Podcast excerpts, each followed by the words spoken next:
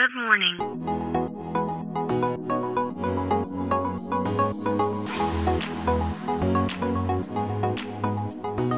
Bom dia, Califórnia, bom dia, Brasil. Aqui quem fala é Felipe Janete, diretamente essa semana de São Paulo, Brasil. Hoje é terça-feira, dia 14 de dezembro de 2021. Esse é o podcast para você ouvir todos os dias no seu caminho para o trabalho ou enquanto você toma seu cafezinho, que vai te trazer notícias e insights direto da Califórnia, lugar que nas últimas décadas, devido à tecnologia, transformou a vida da nossa sociedade como nenhuma outra região do planeta. E hoje o assunto volta a ser ele: carros elétricos. É, não é novidade para ninguém que uh, existe um esforço muito grande das maiores montadoras do mundo em uh, transformar, né, em ter suas frotas de vendas de carros nos próximos anos cada vez mais voltada para a matriz energética elétrica. Uh, existem diversos governos ao redor do mundo, inclusive dos Estados Unidos, que já colocaram meta de que até 2030 uh, ah, grande parte dos carros devem ser elétricos. A Europa já fez o mesmo, enfim. Quando a gente fala de carros elétricos, não dá para não falar da Tesla, que foi a empresa que de alguma forma empurrou né, e mostrou que era sim possível fazer carros elétricos muito bons e que tivessem performance muito superiores até a carros uh, mecânicos.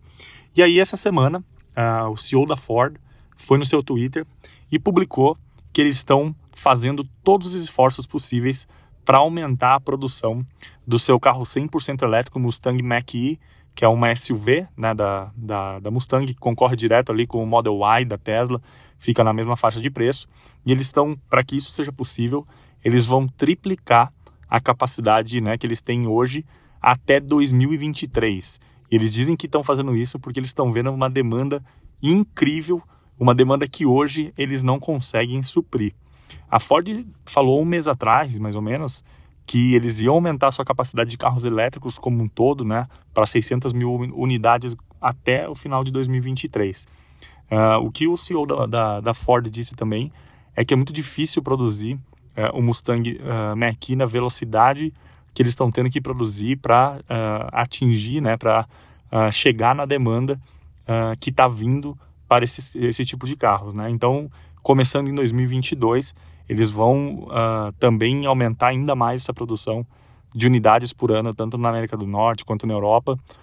então, em 2022, espera-se que a capacidade, né, a, a, esse aumento seja de três vezes ao que a, a, a produção de 2021.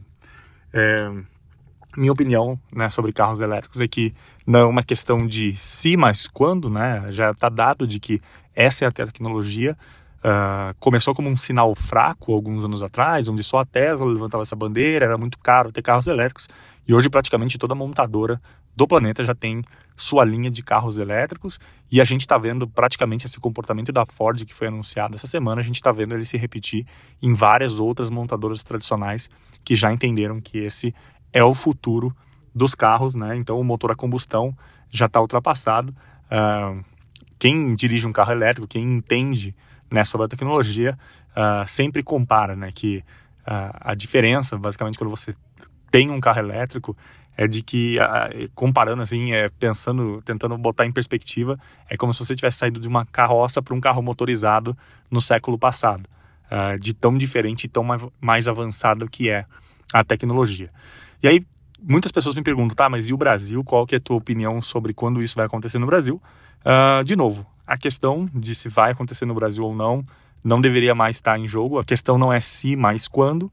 Concordo que ainda existe uma infraestrutura necessária para se construir aqui no Brasil para que isso seja possível, mas uh, como a gente vê se repetir em vários outros setores e indústrias, apesar de no Brasil as tecnologias demorarem um pouco mais a chegar, uh, quando ela chega, ela já chega muito mais madura. Então, uh, se, se a gente fala de Estados Unidos até 2030, talvez Brasil até 2040, que não é tão longe assim. A gente está falando aí de 18 anos mais ou menos para a gente ver uh, grande parte das frotas de, de carros mudarem totalmente sua matriz energética, inclusive aqui no Brasil. Então, essa é a minha opinião. Uh, eu acredito, eu, eu vi, quando eu cheguei na Califórnia, há quatro anos atrás, né, quando eu me mudei para a Califórnia, um pouco mais de quatro anos atrás, a quantidade de carros elétricos que a gente via na rua, ela era muito, muito pequena.